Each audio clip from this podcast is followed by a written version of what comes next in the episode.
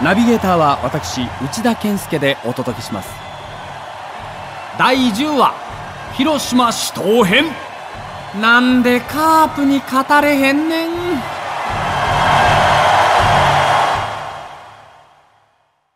昭和60年の阪神の宿敵は巨人ではなく59年のセリーグ覇者広島だった。破壊力だけなら阪神が軽く広島を上回った。だがまるで野球の質が違った。5月までは広島の主力投手が巨人戦に向けられていたおかげで4勝3敗と勝ち越したが5月に小葉監督が阪神を楽な気持ちで走らせてはいけないと警戒警報を発しエースの北別府や川口を阪神戦に投入し始めた途端さっぱり勝てなくなった。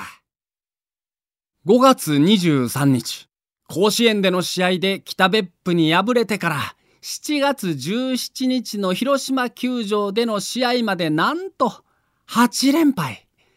一体広島と阪神の野球はどこが違ったのか。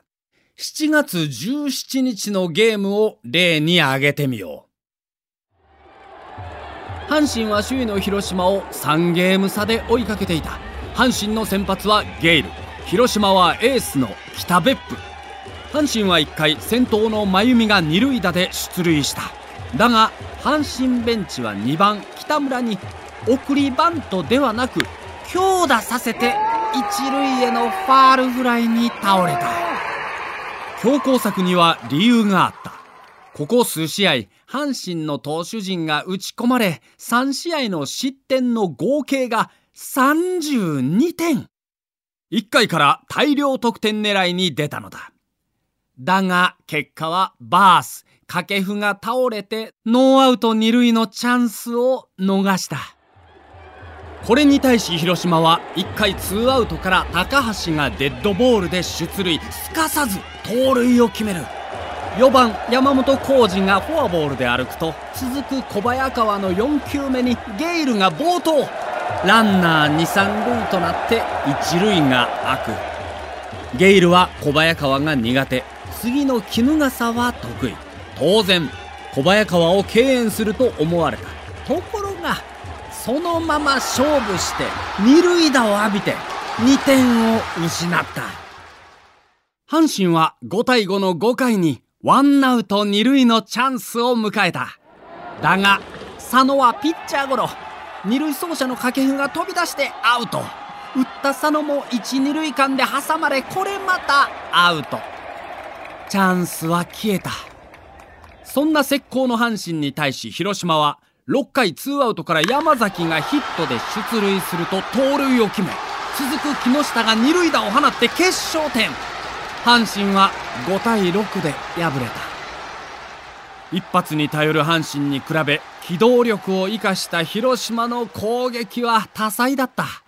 この年打線が選んだフォアボールの数は阪神が477広島が512盗塁数は阪神60に対し広島は3倍近い178阪神と広島の差はこんなところにあったのである。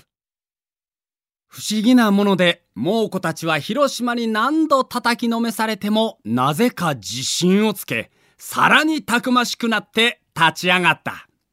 そして6月13日広島球場での試合で事件は起こった。3対2と1点のリードを奪った阪神は5回。ワンアウト1、2塁のチャンスを迎えた。ここで広田の当たりはサードゴロ。閉殺かと思われた。ところが一塁走者の北村が併殺を防ぐため体を回転させ野手の足を払うローリングスライディング。広島の二塁手正田が一塁へ悪送球。阪神に貴重な4点目が入った。その時であるベンチから飛び出した古葉監督が阪神ベンチに向かってスパイクを立てるな。危ないじゃないか。と怒鳴った。阪神ベンチも川藤がやり返した。何が危ないんや。スパイクなんか立てとらへんで。あれをかわせん方が下手なんや。何？外野は黙っとれ。そこへ吉田監督が飛び出して睨み合ったコーチや選手がぶつかりかける2人を止めて乱闘にはならなかったが壮絶な絶戦が繰り広げられた。まずは古葉監督。我々は野球で飯を食っている。だから怪我が一番怖い。私も球団から大事な財産を預かっている。だから抗議は当然のこと。ベンチにおる選手がとやかく言う必要はない。黙って座っておればいいんだ。これに吉田監督がやり返した。そんなお嬢さんみたいなこと言うてるから日本のプロ野球の技術は一向に進歩しまへんねん。私らはグラウンドで戦争やってまんねんでベンチからヤジがあって当然でんがな。それに北村のプレーももしスパイクを立てたんやったら私が注意します。けどあれはやるかやられるかのプロのプレーですわ。確かに怪我は最大限に防がなきまへん。けどそれは優れた技術で防ぐんです。もしうちがやられたんなら私はうちの選手の技術の未熟さを責めますわ。この時の吉田監督のかっこよさときたら思わずその通りや！よっさん頑張れと心の中で声援を送ったのである